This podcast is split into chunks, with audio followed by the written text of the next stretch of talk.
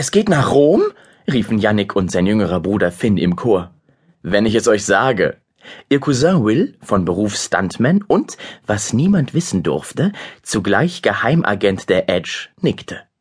Ein neuer Auftrag, der uns wunderbarerweise gleichzeitig die Gelegenheit gibt, die zweitbeste Pizza Italiens zu essen. Wieso nur die zweitbeste? fragte Finn, dem schon bei dem Gedanken an egal welche Pizza das Wasser im Mund zusammenlief. Die beste gibt es in Neapel, aber die bei meinem Lieblingsitaliener in Rom, die ist auch nicht schlecht. Und, und wann müssen wir los? Jannik streckte sich. Er war noch immer müde. Gerade erst waren sie von einem lebensgefährlichen Abenteuer im Eis der Arktis zurückgekehrt, und nun wartete schon die nächste Gefahr. Ihr müsst überhaupt nichts, erwiderte Will, ein junger Mann Mitte zwanzig mit halblangen blonden Haaren. Wenn ihr hier bleiben und euch ausschlafen wollt, kein Problem. Dann düse ich schnell alleine nach Rom, erledige den Job und wenn ihr wieder wach seid, bin ich längst zurück. Du spinnst wohl, empörte sich der neunjährige Finn. Wenn Yannick ins Bett will, bitte. Aber ich bin auch Agent von Edge. Und ich werde mitkommen, worauf du dich verlassen kannst. Außerdem, du musst auf uns aufpassen. Das hast du Ma und Pa versprochen. Die kriegen einen Anfall, wenn sie hören, dass du nach Rom gereist bist und uns ganz allein gelassen hast. Will schluckte.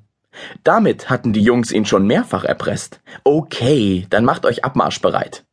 Will fuhr sich nervös durch die Haare. Und diesmal sollten wir die Edge Spezialausrüstung mitnehmen. Wir werden sie vermutlich brauchen. Ich hol sie. Yannick, Finns um ein Jahr älterer Bruder, war plötzlich wie ausgewechselt. Was womöglich daran lag, dass er Wills Geheimagenten-Ausrüstungskoffer liebte, wie andere Menschen ihren Hund. Wenn Will ihn ließ, dann konnte Yannick sich stundenlang mit den Nachtsichtgeräten, Laserschneidern, Abhörwanzen und der sonstigen Hightech-Ausrüstung beschäftigen.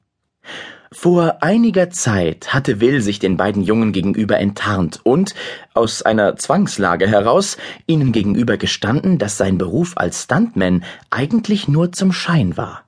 Dass er in Wahrheit als Spezialagent für EDGE, e, Edge, arbeitete. Erhaltung der geheimen Erde. Eine supergeheime Organisation, die sich um die ungeklärten Geheimnisse und Rätsel der Erde kümmerte. Nur zu oft waren in der Vergangenheit wertvolle Funde in den Tresoren irgendwelcher verrückten Sammler verschwunden, anstatt allen Menschen zugänglich gemacht zu werden. Nachdem die Jungs ihn daraufhin erpresst hatten, blieb Will nichts anderes übrig, als die beiden ebenfalls zu Agenten von Edge zu ernennen. Wartet wieder Charlie am Flugplatz auf uns? fragte Finn. Klar, wer sonst? Der Papst? antwortete Will. Okay, gehen wir. Wartet! Jannik versuchte, trotz des großen, schweren Koffers mit den beiden Schritt zu halten.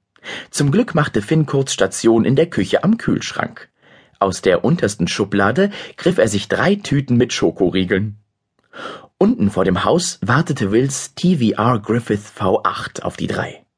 Der Motor des britischen Zweisitzers war noch warm von ihrem letzten Einsatz, stellte Jannik fest, als er die Motorhaube berührte.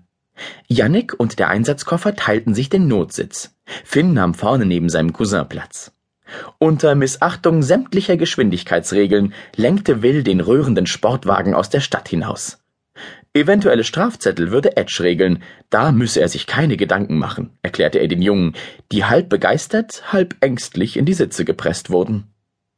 Wie auch schon bei den Einsätzen zuvor, bog er außerhalb der Stadt in einen kleinen Waldweg ein und steuerte die Landebahn eines stillgelegten Flughafens an. Hatten Finn und Yannick erwartet, dass nun wieder der schnittige Learjet auf sie warten würde, so hatten sie sich diesmal getäuscht. Ein großes, eigenartiges, Hubschrauberähnliches Fluggerät wartete auf sie vor dem alten Flughafentower. Was ist denn das? fragte Finn, der so in den Sitz gepresst noch kleiner wirkte, als er ohnehin schon war. Er musste schreien, um den lauten V8-Motor mit 4,8 Liter Hubraum zu übertönen. Das ist der Wahnsinn, antwortete ihm Jannik hinten von der Rückbank. Der was? Wahnsinn! Mit einem eleganten Slide stoppte Will den Sportwagen neben dem in Militär-Khaki lackierten Fluggerät mit den zwei großen Rotoren links und rechts der Kabine. Das ist eine Bell Boeing V22 Osprey, erklärte Yannick ehrfürchtig.